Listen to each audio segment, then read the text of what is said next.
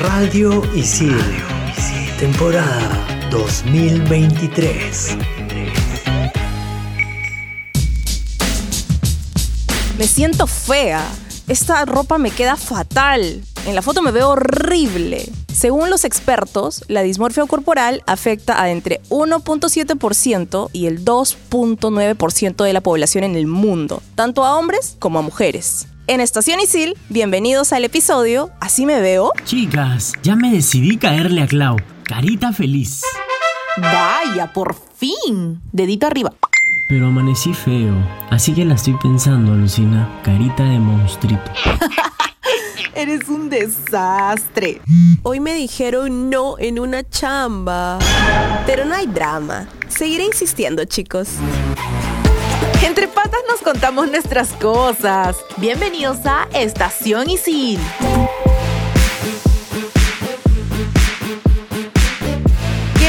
Tema el que toca en este programa? Es uno de los temas que me ha afectado a mí desde la adolescencia y sé que poco a poco estoy luchando con ella. Si estás escuchando este programa, no estás solo, no estás sola, así que aquí estamos para conversar un momento al respecto. ¿Cómo están chicos? Mili, un tema bien denso, bien denso, pero creo que importante que, que lo pongamos pues sobre la mesa, ¿no? ¿No, Julito, tú qué piensas? Sí, hola chicas, ¿qué tal? ¿Cómo están? Creo que a todos o a la mayoría de personas nos toca de lo que vamos a hablar el día de hoy. En algún momento de nuestra vida hemos, nos hemos mirado de una manera dura, hemos mirado nuestro cuerpo de una manera poco compasiva, poco amable, ¿no? Y eso creo que es importante decirlo, mencionarlo y saber también que no estamos solos en este conflicto, por así decirlo, ¿no? ¿Alguna vez a ustedes les ha pasado de que se ven al espejo y se miran de una forma, pero luego viene algún amigo mío, un familiar y te dicen, no, así no te ves? Creo que es más común de lo que parece. Por supuesto, yo recuerdo que de adolescente, de muy niño era delgado y siempre he sido delgado. Y ese era un motivo de burla eh, en el colegio, pero mira, en la misma familia también, a veces. Yo recuerdo que miraba al espejo y me miraba más flaco de lo que realmente era. Pero no solo eso, sino también esa delgadez yo la asociaba con debilidad. pero tú siempre has sido así flequito, como Sí, sí, ahorita. sí, sí, sí, sí, sí, siempre, siempre, Bueno, siempre. es con textura delgada, Es mi ¿no? contextura, Claro, mi claro. hermano también, ¿no? Pero les digo, me miraba más, me veía el espejo y no me gustaba lo que veía. Te estoy hablando de la época, Ah, sobre una época difícil para mí en ese sentido de no sentirme bien con mi cuerpo fue 14, 15, 16, Pucha, 17, de adolescencia. Plena adolescencia. No me el- gustaba. bueno, yo he estado averiguando un poco antes de, de estar acá en el programa. Y sí, o sea, hay varios estudios como que encuestan a grupos de, de personas ya adultas. Ya. Y han visto que esto empieza desde la adolescencia, porque empiezan a brotar cosas, en el caso de las mujeres, empiezan a brotar distintas zonas de tu cuerpo. a desarrollarnos. Exacto, entonces ahí empiezan los complejos, Claro. porque también, bueno, aterrizando en una sociedad peruana, también vivimos con mucho acoso. Y las comparaciones. Acoso no solamente acoso sexual, sino también acoso Verbal. del bullying, Sí. ¿no? El acoso del bullying en el colegio. Ah, Hay otra cosa que también me he dado cuenta que mucha gente creo que se acompleja, que son tipo los granitos, cuando te salen, no sé, granitos en la cara, que uno puede pensar que es como Volvemos que- a la adolescencia. algo Cuando básico. empiezan a brotar estas cosas. pero Exacto, sí. o sea, uno puede pensar que es como que, ah, algo básico así, pero hay gente que no salen de su casa por eso, por acné. Es más, ¿no? en la pandemia había muchos adolescentes que estaban felices de usar la mascarilla. Exacto. Porque se estaban escondiendo de estas cositas que les iban Claro. brotando en el rostro. Entonces, Incluso algunos lo han mantenido. sí, Hasta Sí, ahorita sí. hay gente que no se quiere, o sea, hay, chi- hay chicos, chicas que no se quieren quitar la se mascarilla. sienten más cómodos con su mascarilla. Caso. Ahora que hablas de, hablan del acné, yo he tenido acné. Eh, Maña. La pasé mal.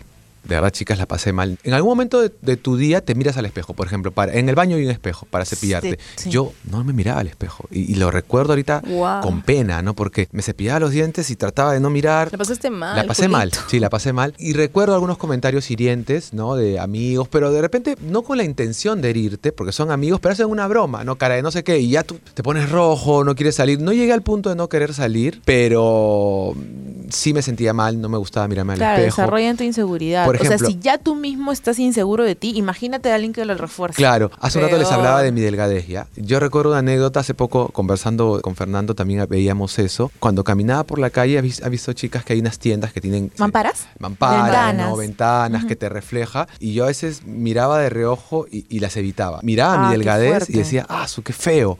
Decía Que eso. A mí me ha No. pasado también que digo, estoy caminando así, Exacto. o así me estoy viendo. Y hay espejos y espejos. Hay espejos que sí se ven como tú eres, pero hay otros Claro. Espejos que te achatan, que todo, y te llenan de complejos. A mí me pasaba en la edad tipo de 15 años, 14, así que, que me sentía gorda. Yo ahora, o sea, viendo atrás, no estaba gorda, lo que estaba era tipo gruesita, rellenita, y como a mí me encantaba comer, o sea, yo amaba comer y, y la verdad es que me llegaba mi peso porque, no sé, pues mi familia nunca me inculcó ese hábito de cuida tu cuerpo, no comas, es, nunca me limitó para nada. Ya. Me dejaban comer lo que me daba la gana. Entonces, o sea, en mi familia ese no era un problema. Más bien si te veían gordita es como que estaba sana. Pero de ahí yo empezaba a compararme con mis amigas y me veía gorda. Y la pasaba mal también. Y yo no estaba gorda. O sea, yo estaba gruesita nada más. Y bueno, Claro. un poquito de grasita porque obvio si comía tanto carbohidrato es lo normal, ¿no? Claro. Pero era horrible, de verdad, chicos. Es horrible, o sea, en verdad en la adolescencia se van formando todas esas cosas. Yo he vivido con bastante dismorfia varios años de mi vida, porque yo Ajá. en mi etapa de niña hasta los 11 era una niña gordita. O sea, yo sí era una niña gordita, pero no Mm. al exceso, sino que me tenía bien papeada, como dicen acá los peruanos, en casa. O sea, mi abuela me rellenaba de comida casera.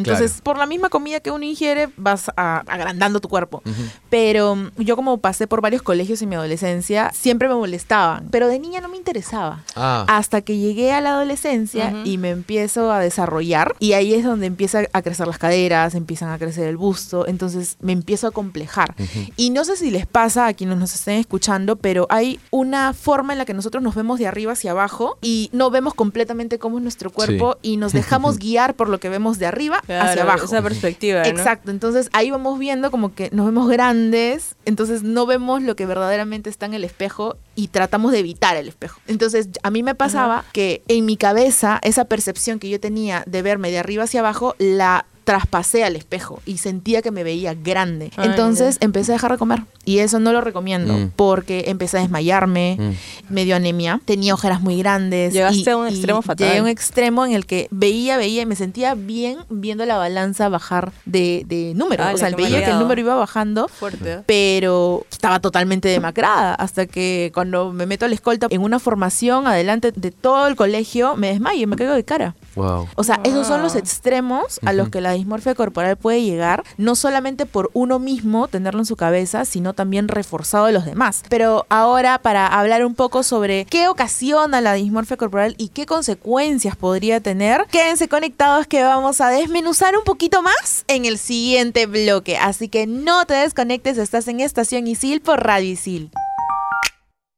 En modo TikToker. Es momento de cambiar de una vez por todas ese falso concepto que tenemos de nosotros mismos. Así que escucha bien los siguientes pasos para lograrlo. 1. No le tengas miedo al espejo. Debes saber que los espejos no reflejan la realidad de lo que somos, pues la belleza ni es universal, ni uniforme, ni superficial. 2. Lo importante es tu actitud. No olvides que eres una persona en paz con tu cuerpo y con tu mente. Y eso te hará brillar todo el tiempo. 3. Acéptate tal como eres. Recibe con ilusión y orgullo todo aquello que te diferencie del resto, abrazando los cambios como parte de un proceso necesario y perfecto en tu vida. Ahora sí, es momento de ponerlo en práctica ahora mismo. Yo ya estoy empezando en 3, 2... Continuamos en Estación Isil.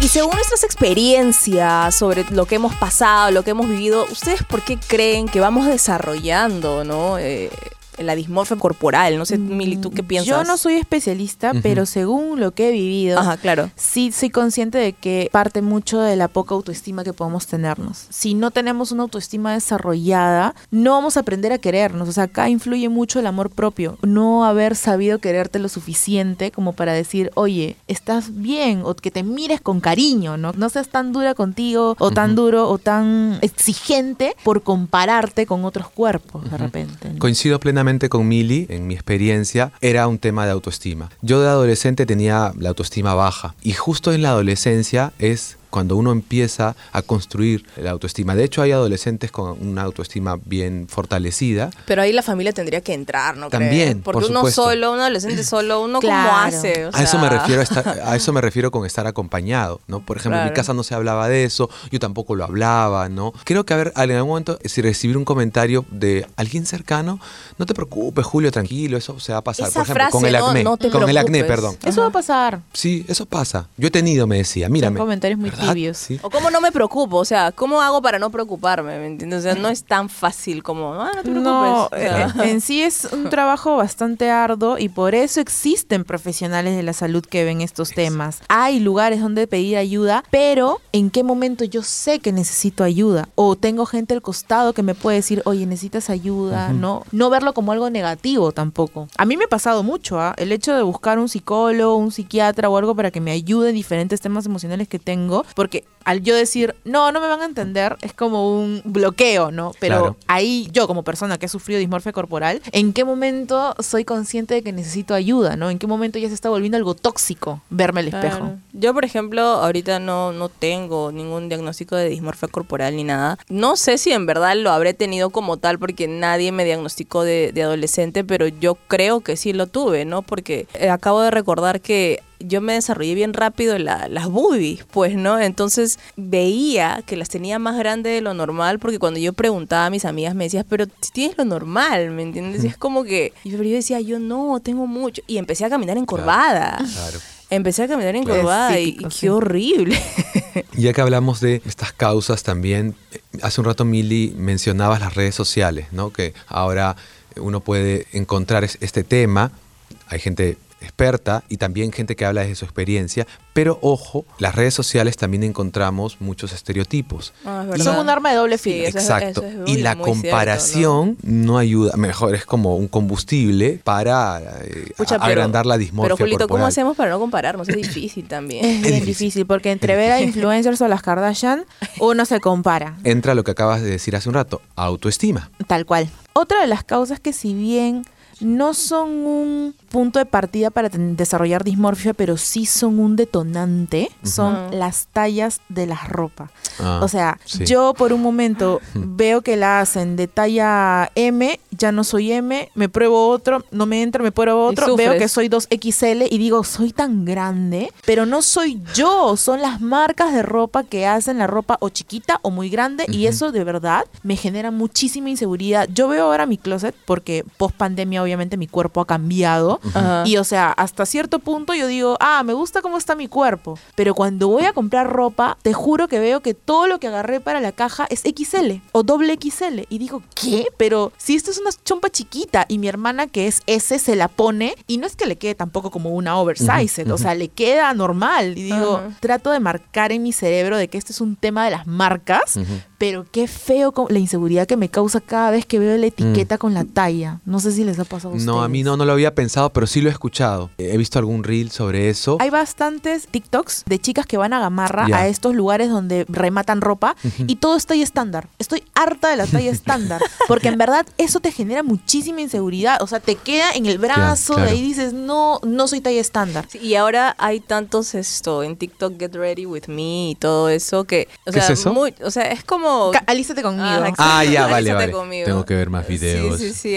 Hay, mucho eso. Y, y chévere, ¿no? Muy genial todo, pero creo que eso también es otra arma de doble filo, ¿no? Sí. Y ojo, no estoy criticando ni nada porque saben que este es un espacio seguro, acá no juzgamos a nadie, pero eso también, a- a- la mayoría de las chicas son pues flaquitas y se prueban ropas que tal vez a personas no les quedan, ¿no? Y yo también a veces escroleo los a mí mi comentarios. algoritmo en verdad me tiene Ajá. bastante con esos videos informativos Ajá. para de verdad no crearme complejos. Porque también me mostró otro video donde no solamente afecta el tema de las tallas, sino también una chica hizo un recorrido por varias tiendas Ajá. y grabó lo diferente que se veía en todos los espejos. Wow. Ay, En un espejo espejos. se te Ya. veía la luz, hacía que la celulitis de las piernas se te vean más marcadas. Otro espejo te veías más delgada. En otro espejo te veías más ancha. Qué En loco. otro- sí, y dijo, chicas, es un truquito de las tiendas. no Ya. se dejen guiar Sí, sí, de sí que la sabía. ropa no les queda bien, la ropa no les queda mal. Miren, en esta luz toda la piel se me ve tenue. Miren, en esta luz se me ve fea. O sea, hay algunas tiendas que tienen, no sé si se le dice neuromarketing, no sé Cre- exactamente. creo que el va por ese lado, ¿ah? Creería Sí, que va, va por, por ahí. la marketing, Sí. Pero algunas sí te invitan a comprar y otras como que se hace que se te vea pésimo y te sigas probando más cosas y te genera muchas más inseguridades. Pero es loquísimo. Yo cuando me he cruzado con ese TikTok se lo he pasado a mi hermana, a mi mamá, a todo, porque es como, fíjate bien dónde Claro, te estás probando infórmate, la ropa. claro. No, a mí me ha pasado que he ido a un montón de tiendas y en la en el espejo me he visto, me quedaba bien, me he visto delgada. He llegado a mi casa, a Y mi no así. espejo y no se me veía igual. Mm.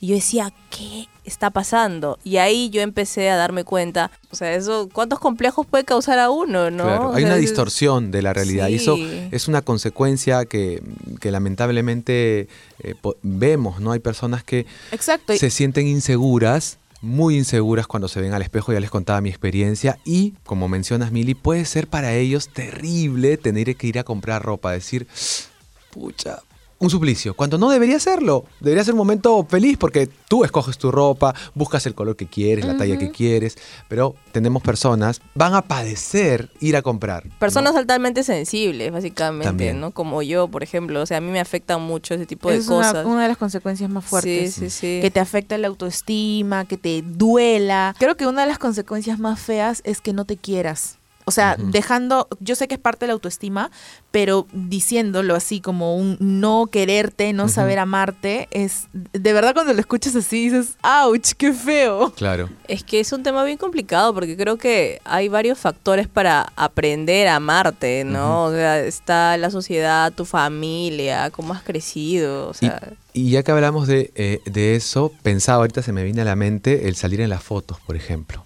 Ah. Otra consecuencia. Te exilias. Ven, eh, te exilias. Ven, ven, hijito, te- para la foto familiar. Te vas atrás. Ajá.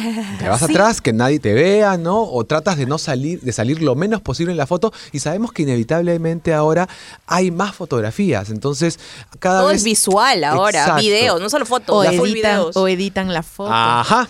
O los videos, o editan videos. la foto. Exacto. Yo he hecho eso y debo reconocerlo. No, yo también. O yo sea, también. prefiero tomar la foto desde mi celular para editarme yo. O sea, o sea a ese Ah, punto he llegado, he Ah, llegado en algún momento Ah, en el que digo, lo tomo desde mi celular. Claro. Y O sea, no te dejas y- y dicen, tomar. Pásame la foto. Y yo, y, y yo he estado Entonces- por un lado Moviéndolo ahí. Y no lo en- en cuentas, o sea, no lo cuentas. no lo- El hacerse un selfie, por ejemplo, en la cabina o en un restaurante, es un momento espontáneo y puede llegar a convertirse en una cosa complicada, una cosa agobiante porque, uy, no, mejor yo tomo la foto o cómo habré salido en la foto, mejor me voy atrás. Lo entiendo perfectamente y pienso en estas personas y digo, pucha, qué difícil, ¿no? Qué pena que un momento, que puedas perderte el disfrute de algunos momentos como tomarse una foto, verte bien, ¿no? Sí, de hecho, pero bueno, son cosas que pasan cada vez más, ¿no? Y si tú que nos estás escuchando te pasa esto, Mm. fuerza, no estás solo. A mí me ha pasado, a Mili le pasa. Está bien buscar ayuda. Exacto. Conversa con alguien. Pueden buscar consejero y también, si desean, pueden pedir una cita con un psicólogo. Tenemos asesoría psicológica. Y no hablamos solo de temas académicos, sino de temas como este. No me siento bien, no quiero venir a clase porque, qué sé yo, no, no me veo bien. Lo puedes conversar este tema tranquilamente. puede repercutir en una consecuencia como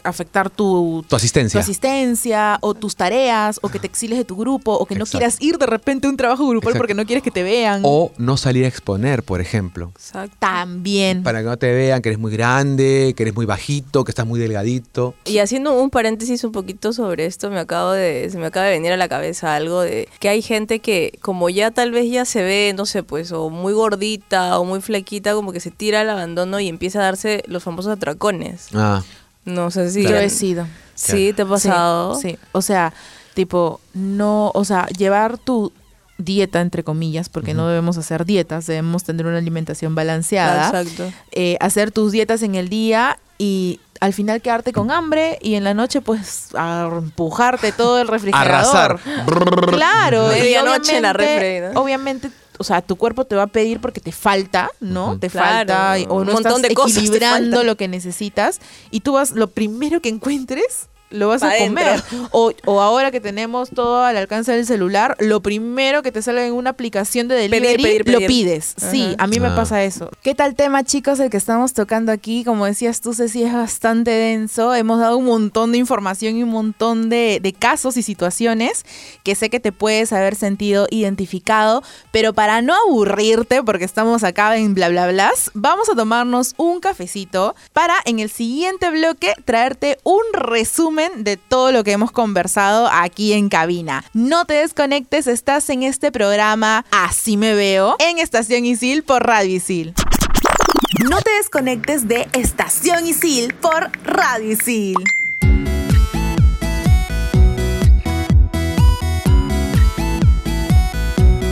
Y antes de ir con el resumen de este programa tan importante también como es el de la dismorfia corporal, te traemos aquí unos datitos para que te relajes, para, para que pases ahí un, buen momento cuando tengas un, un tiempito ahí free.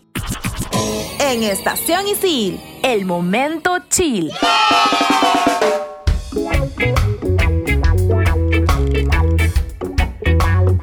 Te voy a recomendar una serie que aborda la dismorfia corporal eh, y entre otros trastornos. Es ya bastante conocida, pero es muy buena y creo que si es que no la has visto, porque sé que debe haber mucha gente que todavía no la, no la tiene mapeada, que se llama Ginny and Georgia. Es una serie que está pero bravaza, la puedes encontrar en Netflix como ya te dije. Y nada, dale, dale, corre a verla cuando tengas ahí un tiempito libre. Yo te tengo uno de mis cortos favoritos de Disney. Desde que la vi, la puse en mi top 1. Este corto se llama Reflect. Está en Disney Plus y puedes ver a, la protagonista, que es una niña que está en un ballet, ¿no? Bianca, cómo pasa por el proceso de sentirse bien con ella misma para lograr el objetivo que era pasar su clase de ballet. Así que es un es de bas- bastante cortito, pero es muy poderoso porque de verdad yo me sentí identificada cuando la veía entre bailar y luchar por esta este espejo, ¿no? Que era la lucha entre ver su reflejo. Así que te la recomiendo para que la veas en Disney Plus. ¿Cómo me veo? Me veo flaquito, más gordito, más grandecito, con la cabeza más grande. En resumen, es importante que si te sientes agobiado por comentarios sobre tu cuerpo, busques a alguien de confianza que te pueda escuchar y acompañarte en esto. Y otra cosa muy importante es que también uno desarrolle, hagas lo más que puedas para poder fortalecer tu autoestima, tu amor propio, que creo que eso es una pieza clave e importante para pues poder ayudarte a ti mismo, ¿no? Una de las conclusiones en las que más hemos llegado y hemos coincidido es que la dismorfia corporal se alimenta de lo que más dices de ti. Si bien no es el origen, se mm, agranda, ¿no? Con estos comentarios y la única forma de empezar a sanar es dándote cuenta de que no importa la opinión de los demás. Si sigues escuchándolo, lamentablemente vas a sentir que tú mismo te lo estás diciendo a ti.